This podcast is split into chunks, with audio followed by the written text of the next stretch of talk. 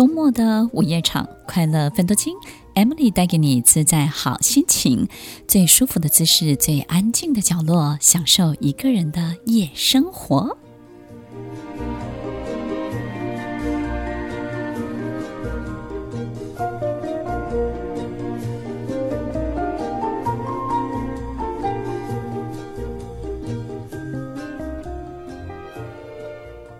收听快乐分多精，我是 Emily，在每周六晚间八点到十点，与您在空中共度美好的时光。如果我们这辈子遇到的人，上辈子就认识了，那么在眼前的他跟你一定有一个没有办法抵抗的联系。这个联系可以是一份工作，这个联系呢，可以是一个你跟他之间的情感，也可能是其他的关系。一段你没有办法抵挡的关系，一段你没有办法抗拒的发生，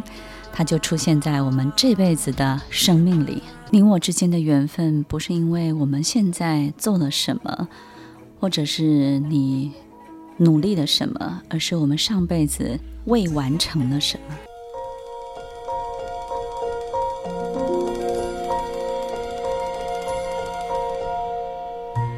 欢迎收听快乐芬多金，我是 Emily，在每周六晚间八点到十点，与您在空中共度美好的时光。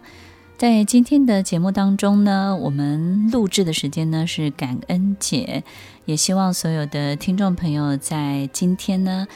我们可以得到很多人的祝福，也想起很多人对我们的好，以及这一路走来我们得到多少的帮助，还有成就我们的。给我们礼物的，然后给我们考验的，然后他创造了今天此时此刻的我们。不管我们现在是快乐、开心，或者是悲伤，都要记得此时此地的这一刻，你的样子是什么？也许我们可能会觉得现在是不好的，但是相较可能三十年后，我们会觉得现在很好，因为至少我年轻，对不对呢？至少我健康。但是可能我们相较过去，可能现在呢，你觉得对自己不满意。但是过去的你呢，可能拥有了更多更多的 energy，可以去做更多的事情。那现在可能你安静下来了，然后你退休了，你可能进入一种比较静止的生活的状态。但是这种安然跟自在，可能是二十年前的你没有办法感受到的。所以有时候我们现在的好，不见得现在就能够把它那么鲜明的，好像。刻痕在我们的身体，刻痕在我们的所有的感受里面，但是它的确是存在的，它不会因为我们感受不到，它就不存在。幸福快乐不会因为我们感受不到，它就会离开我们，它其实一直都在我们的身边。在今天的节目当中呢，因为今天是感恩节，所以我也非常非常感恩。感恩什么呢？其实我很很感谢，在我身边有一群很棒的。对生命很有热情的人，然后在我身边呢，我们一起做着很多很特别的事情，不管是员工或者是伙伴，那尤其是除了企业训练，除了我自己的顾问工作之外呢，我最喜欢的就是写剧本，就是看戏，就是表演艺术。然后有好多的听众朋友呢，也来看过我自己写的戏。所以呢，我觉得在这个戏当中结缘是一个很棒的事情哦。因为在戏里面，可能很多的观众会看到自己的故事，在戏里面呢，我们也会看到别人的样子。在戏的演出的过程当中，我们也会认识更多更多生活圈以外的一切。那么，在今天这样的非常美好的日子里面呢，我们也要跟大家推荐今年的一月二号在国父纪念馆台北。的国父纪念馆有一出 Emily 的新戏《天才在左，疯子在右》。那么这出戏呢，也是由一个庞大的工作群组共同来完成的。那么我负责的工作呢，是编剧导演，但是还有更多更多非常重要的角色。那今天我们也把工作人员呢，请到我们的节目当中，一起来分享他们跟这个导演痛苦的工作的经验。以及 开心的工作的经验，所以首先呢，当然就是也是我们的节目制作人啊，我们的 Fion 老师跟大家打声招呼。各位听众朋友，大家晚安，大家好，我是 Fion。那这个声音也很熟悉，因为他会在我们节目当中提出很多的问题来问我，对不对？对，就是同一个人。OK，然后另外呢，就是我们这出戏这出大戏的副导演，我们的徐明伟 Marcus 徐老师。啊，各位听众朋友，大家好，我是 Marcus 徐老师。呃、他他他好像也不太习惯别人称呼他徐老师，因为他看起来就是一个大男孩，然后呢，也也好像不太怎么看都不太像长辈。但是其实我很早就认识可乐老师哦，就是我们的 Marcus。他其实，在很年轻、很年轻，在他还是青少年的时候，他就来到这个剧团，来到这边，然后接触了很多他生命中他自己真的很热爱的东西。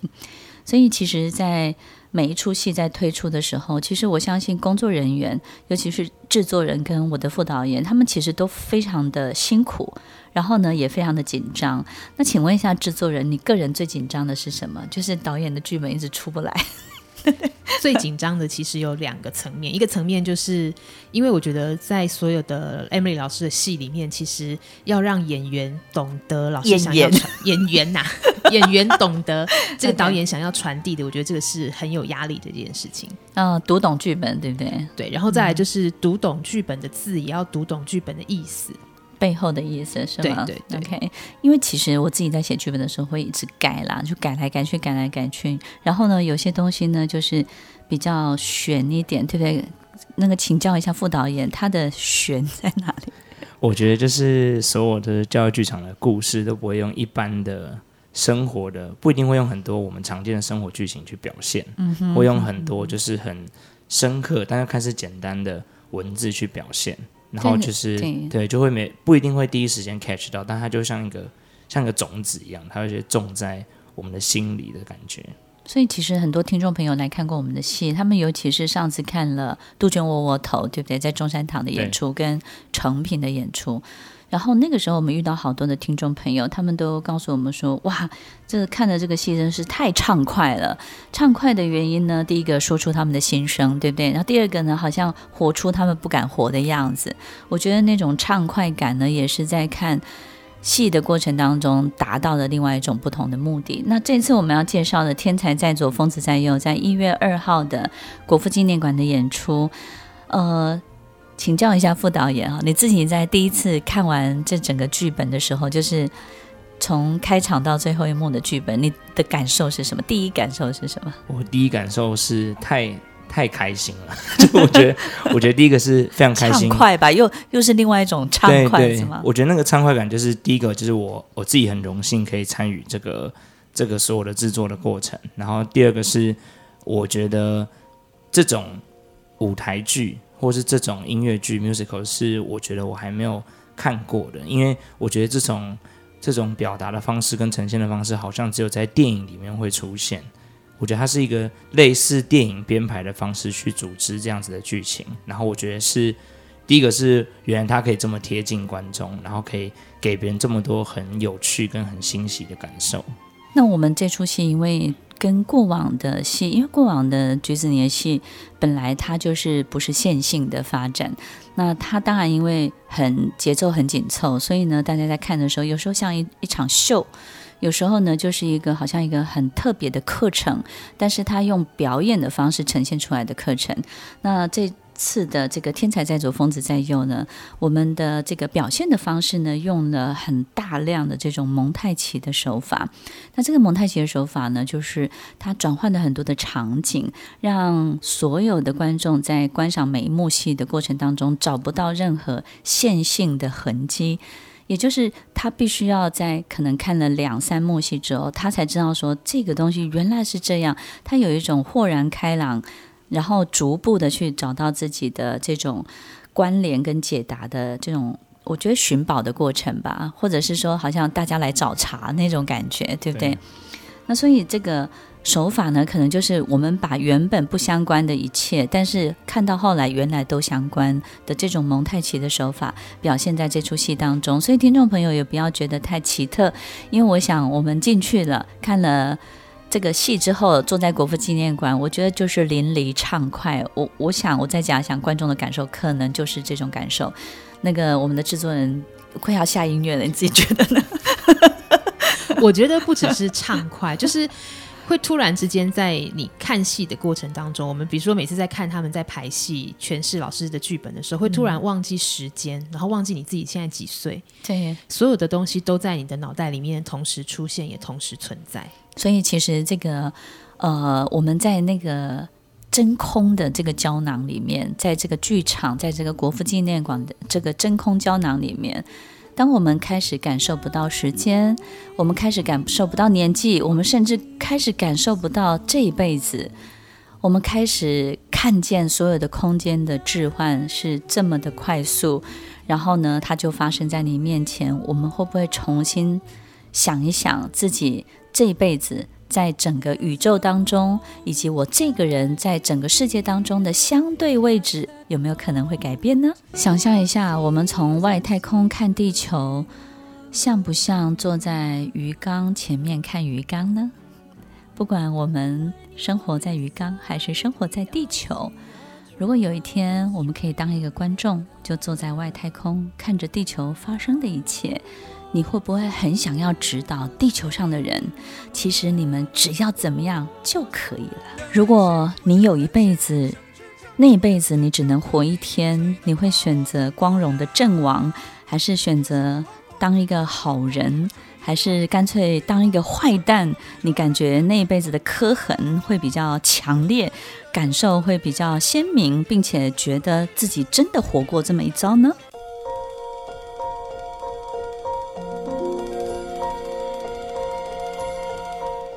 欢迎收听《快乐分头经》，我是 Emily，在每周六晚间八点到十点，与您在空中共度美好的时光。刚我很紧张，因为我忘了 cue 我们副导演，他要跟所有的听众朋友分享怎么锁票，对不对？好，我们在一月二号，天才在左，疯子在右，在我们的国台北国父纪念馆晚上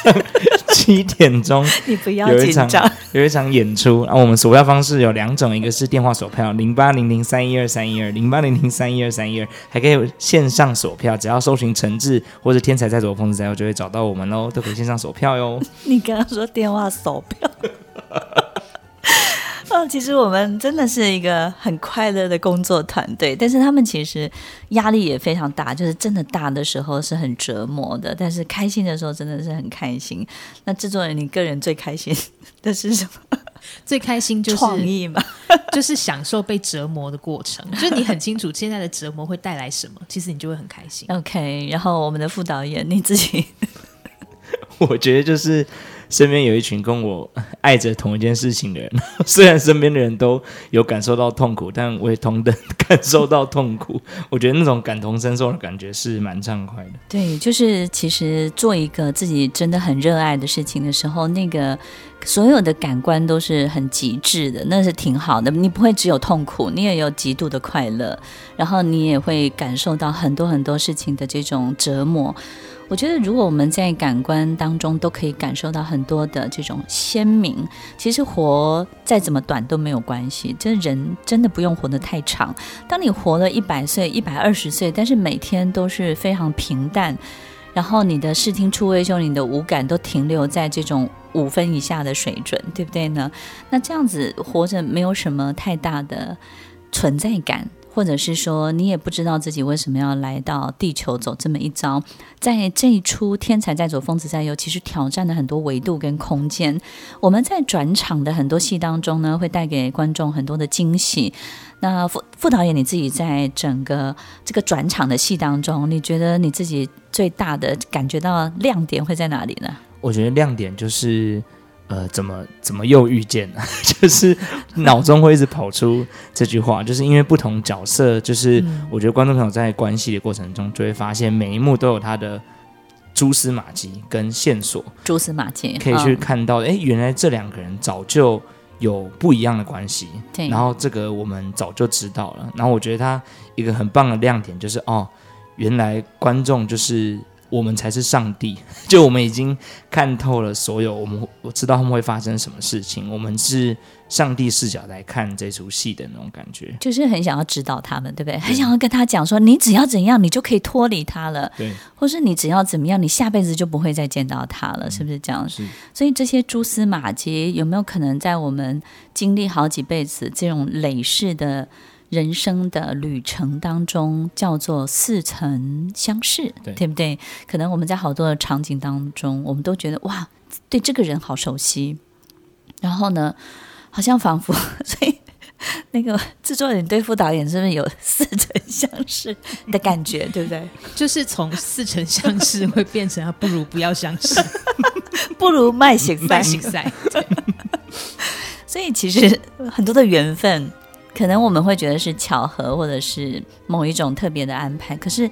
有很多事情有可能是一种累世的概念。所以，听众朋友，我们在我们遇到的很多事情当中，我们不会只有这辈子的自己。所以，如果我们只用这辈子的自己去想很多事情，那就会很单薄。然后我们就会急着想要得到结论，然后会有很多的对错。但是，如果我们用很多累世来看自己这一辈子的时候，很多事情你比较容易松绑，对不对？然后比较容易看得开，就好像我们在看这出戏的过程当中，观众会清楚太多台上演员的纠结，哪怕这个演员经历了好几辈子。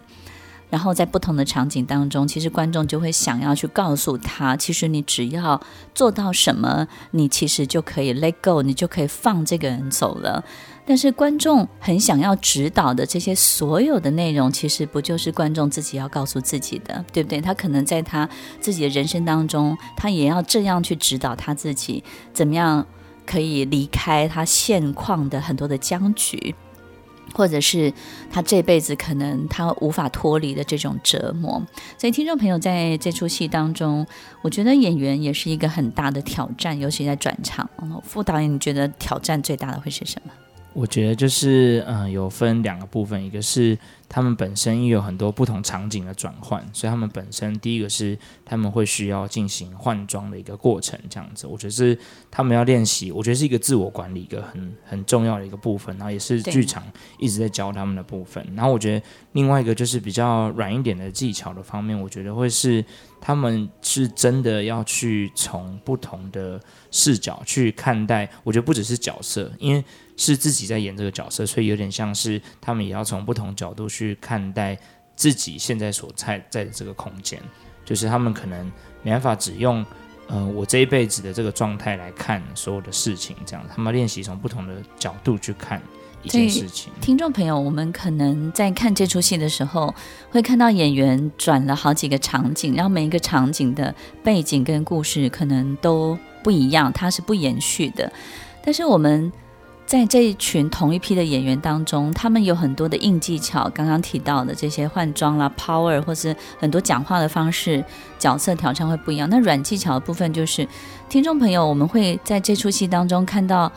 演员他身上有一条线，他那条线你会仿仿佛在这条线上看到上 上辈子的他，对不对？然后呢，我们就会找到这条线是很有趣的。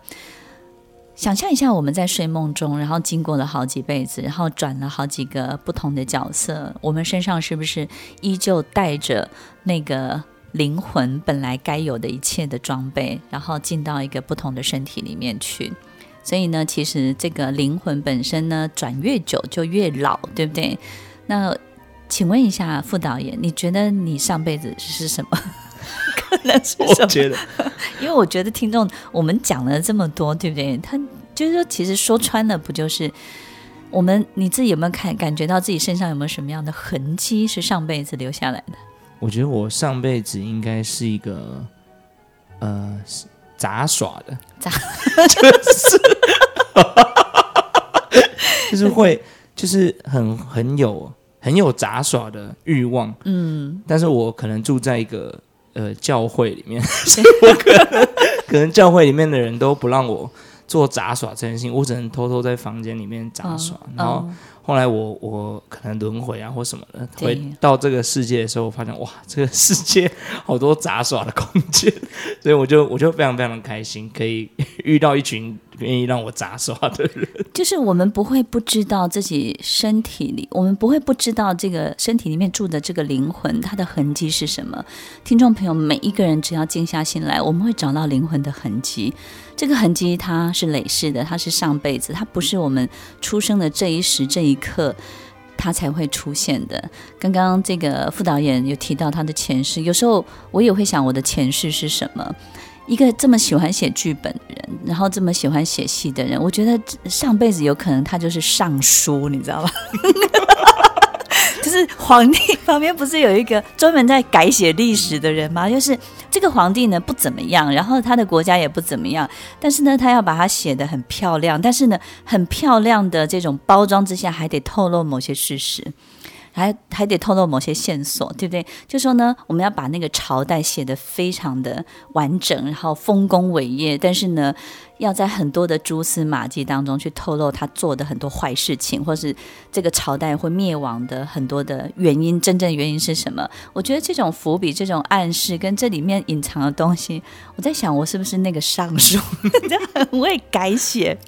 改写什么呢？改写事实，但是呢，又。没有办法愧对自己的良心，又又觉得一定要在某些东西要把它透露出来，这样子。那制作人，你觉得你上辈子是什么？我刚刚其实一直在想，但是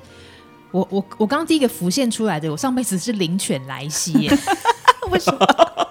我也不知道，就突然觉得好像我知道，就是呢杂耍灵犬莱西，然后你们上辈子一起表演，所以我的主人是这个杂耍的，就是我觉得好像。就突然觉得忠诚跟热情这件事情，好像是一直都不会因为什么东西而改变。就是你发现你的灵魂里面有一个痕迹，是你灵魂很重视这个，对不对？对，很爱这个，然后甚至只要你的灵魂认出了忠诚，认出了信任，你只要认出了，不管是。这个地方或这个人带给你这两种东西，你灵魂认出来的那个地方就会是你的工作、你的事业，或者是你这辈子不管是情感或是任何一种关系，对不对？对，就是只要这两个特质的人出现，就会觉得是一家人。对，其实，在灵魂里面的很多的刻痕会帮助我们去识别我们这辈子要做什么工作，我们会去到什么地方，我们会认识到什么样的人，我们会把自己安置在一个什么样让灵魂安定的地方，然后让灵魂可以自在的安然的伸展，然后呢，大胆的呼吸。我觉得这个灵魂会告诉我们，这些痕迹会告诉我们，我们要去到哪里，该到哪里去，该抵达什么样的地方。迪士尼跨年巨献《天才在左，疯子在右》即将在一月二号在台北国父纪念馆登场。还没有锁票的人，可以到线上进行线上锁票，或是来电零八零零三一二三一二都可以锁票哦。今天真的好开心，听众朋友听到这首歌曲呢，也是《天才疯子》里面的很特别的一个桥段。我们在很多的场景当中呢，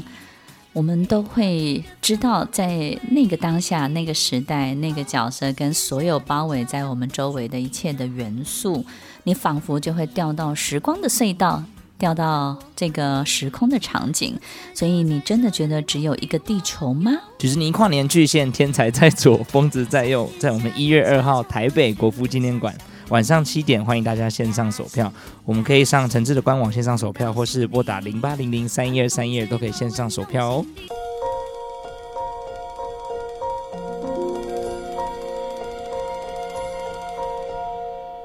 欢迎收听《快乐分多金》，我是 Emily，在每周六晚间八点到十点，与您在空中共度美好的时光。其实我很喜欢主持《快乐分多金》，因为在这个节目当中呢，就可以真的是很嗨、很放、很快乐、很轻松，对不对？就是很多很多的东西可以跟大家分享。如果我们可以在讲台上是一个顾问，是一个讲师，那么我们在生活里面没有的这个角色，我们可以是什么呢？天才在左，疯子在右，其实呢，就是告诉大家很多极端的一切。我们可能会觉得极端的两面是不会同时存在的，我们觉得那个是悖论，那是不合理的。但是其实真正的我们感受到的好几辈子很累世的所有一切，它竟然就是容许悖论的存在。也就是呢，所有极端的。好，一极端的不好，极端的开心，或者是说我们在天才跟疯子这两种不同的思维当中，它竟然是合理的。竟然是同时会出现的。那么在这出戏《天才在左，疯子在右》。呃，整个剧本呢，我们也呈现了一个这样的一个思维。然后看完之后呢，可能我们就不会再对眼前的对错有一些纠结了。那么，我们的副导演其实对这一次他自己有他个人最大的惊喜，以及他最想要推荐给听众朋友的，我们请他来分享一下。因为他分享的东西呢，他就一定会做到，因为还有一个多月的彩排。先，我们先吹牛，然后我们再去实践我们吹牛的内容，这样好不好？好，没有问题。我我觉得，我觉得最大的，我觉得最大的惊喜，然后跟想要带给观众，就是原来我们眼前这一切都不是我们造成的，而是有一双就是看不见的手去操弄所有的东西。然后我也会想象，就是这双看不见的手长什么样子。然后不一定是上帝或者什么高尚的东西，它可能是。就是一群很爱恶搞的外星人 来做这件事情。对对对对，真的真的、嗯。对，然后我觉得从中得到一个最大，就是既然这一切都是被安排好了，我觉得唯一能被决定的事情，好像就是我们怎么去刻下，就是我们这个辈子的这个刻痕。就是我们怎么去面对这个眼前的事情，我们可以很 open 的去包容我们面前人，我们也可以就是选择去遗忘或是去 let go，就是我们眼前的这些纠结。对，但是我们可能呃也有很多听众朋友，我们有时候会觉得很沮丧，觉得这辈子没拿到一手好牌，对不对？那很多人很多的书都告诉我们说，那就把这个坏的牌打出一个好。把它打到最好，这样。但是我相信玩过牌的人都知道，你拿到一个很糟糕的牌，你，怎么打，你就是输。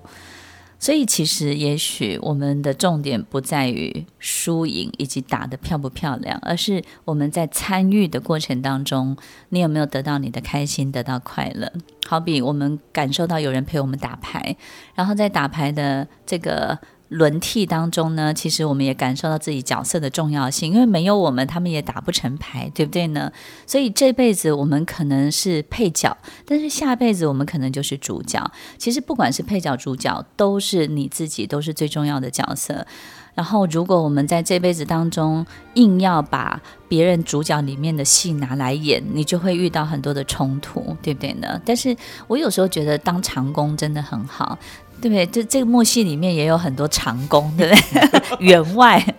就是我。你觉得当长工最大的开心是什么？你就发现太多主人的秘密了，对不对？对，对，对。就发现主人的秘密，然后你其实是知道最多的一个。所以我们的副导演，你自己的观察，对演员的观察，剧本，我觉得就是因为他们每个人都。我觉得，甚至因为刚刚老师有提到一些长工的角色，就是很多艺人其实会有点羡慕那些长工。对，我才不要演那个 那个男主角呢，对不对？我偶尔演一下长工也不错，嗯、因为其实对我觉得他们就会体会到，哎，原来长工这个角色好像是里面可以把一切看得最清楚的人，然后可以把很多事情弄得很清楚的人。然后其实很多，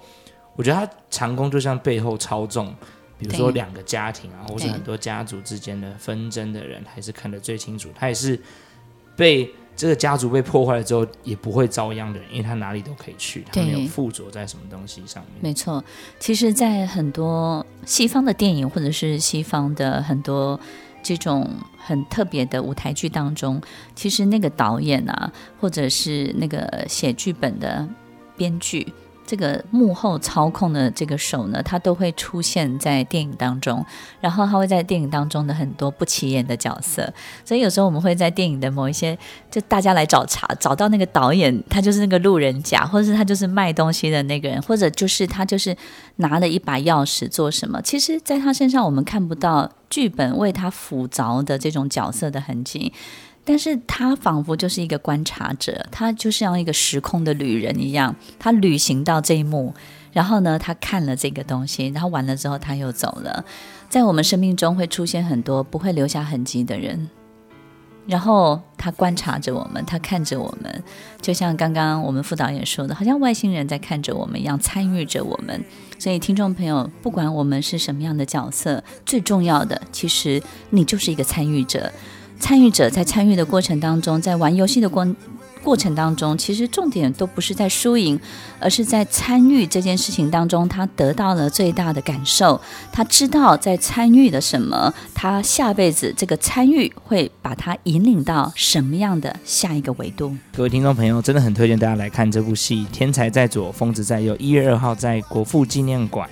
演出。索票的专线就是零八零零三一二三一二，或者大家可以上我们的官网进行索票哦。欢迎收听《快乐奋斗金》，我是 Emily，在每周六晚间八点到十点，与您在空中共度美好的时光。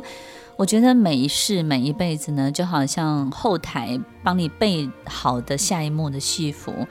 下一幕的条件、下一幕的身体、下一幕的头发。如果你下一幕就是配到我必须坐在轮椅上面，然后呢被推出去。如果这一幕我的配备就是这样。然后我就用这样的配备去感受、去参与我这一辈子能够参与的一切。这里所有的目的只有参与，他并没有要你站起来，他没有要你说来从轮椅上站起来，这就是你这辈子要克服的。听众朋友，我们有时候以为。好像我这一幕，其实我就是要把它变成跟上一幕一样，所以我这辈子一定要怎么样，一定要做到什么样的完美，我才会跟上一辈子、上一幕、上上一幕那么那么的漂亮，那么的好看。其实这一辈子很快就过去了，很快就换到下一幕了。所以在每一个过程当中，我觉得我们怎么样让一切的滑行非常的顺利，然后我可以顺利的落地，对不对？顺利的去得到所有所有这辈子我该感受到的所有的一切。那么在这出《天才在左，疯子在右》，就是允许并且让所有的时间线呢做一个很特别、很特别的表现。我们除了让时间线有很多的横轴，比如说好几辈子，对不对？然后也有多的纵轴。这个纵轴呢，指的就是每一辈子我们都可以看到很多的痕迹。完了之后呢，在很多的场景的转换当中呢，我们用了很多的特殊的技巧来琢磨，就是每一个角色他其实真正纠结的地方。所以副导演，你觉得？我觉得我们这这部戏观众看完了之后会有一个。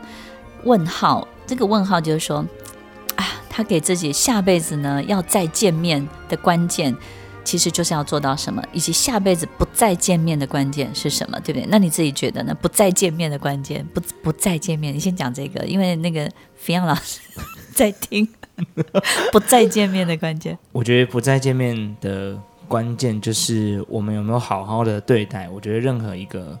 关系，因为我觉得有时候。会有时候会再见面，就是因为有一些呃，我觉得刚刚老师有提到一个未尽事宜，我们有很多东西未完成，还没有还没有完成，跟这个人还没有完成。那我觉得很多时候没有完成，所以我们才会再见面。所以有时候当我们真的很不喜欢，或是真的很排斥这辈子的某些关系的时候，其实有时候就是很认真的对待这段关系一次，然后真的就会把它放下了。对，就像我们在最后几幕的时候，其实。因为他们真的不想再见面了，所以呢，就会演员就会提到这个部分，对不对？其实就是好好的去完完整它，然后呢，也许我们下辈子就不会再见了。但是如果你下辈子跟这个人还有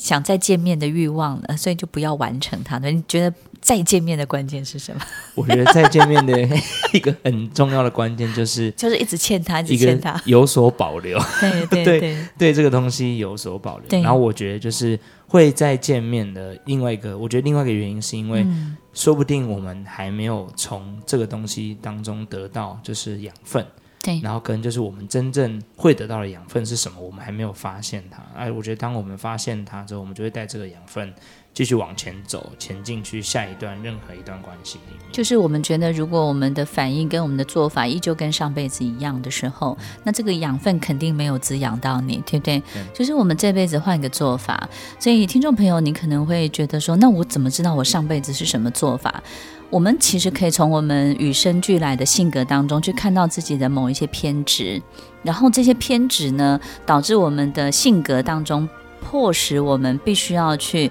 不自觉地做出很多下意识的反应。那听众朋友，我们就把这些我们下意识根本无法控制的一切先写下来，或是把自己关在房间里面，好好的去体会一下。这就是为什么很多人他会透过禅修啊，或是透过自己的旅行，对不对？或是透过自己的阅读，然后他发现了自己的偏执。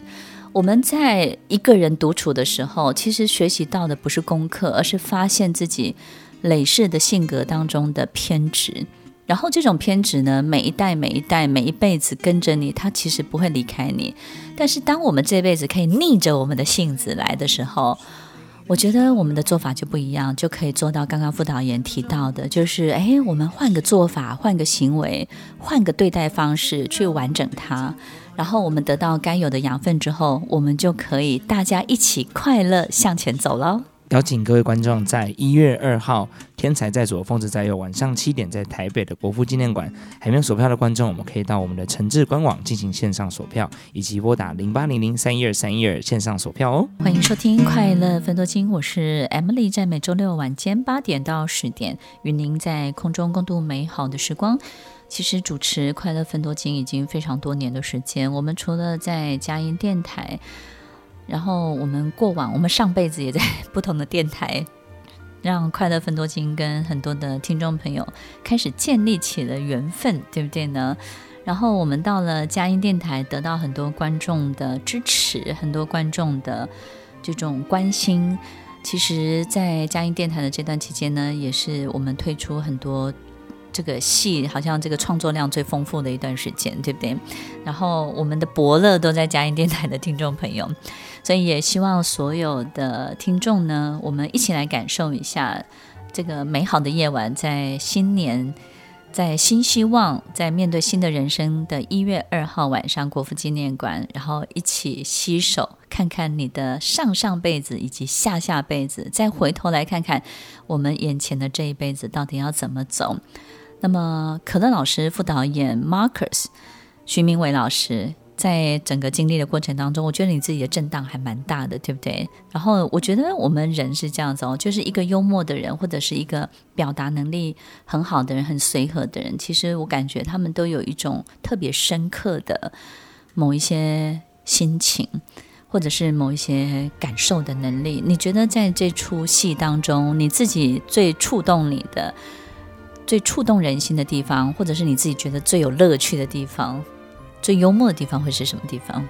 我觉得最最幽默的地方就是，嗯、这些一对一对的，不管是伴侣，还是他们是朋友，还是是酒肉朋友，我觉得他们能够相遇，都是因为他们对于彼此的情感。因为这让我想起，就是我自己在小时候的时候，我是在想一件事情，就是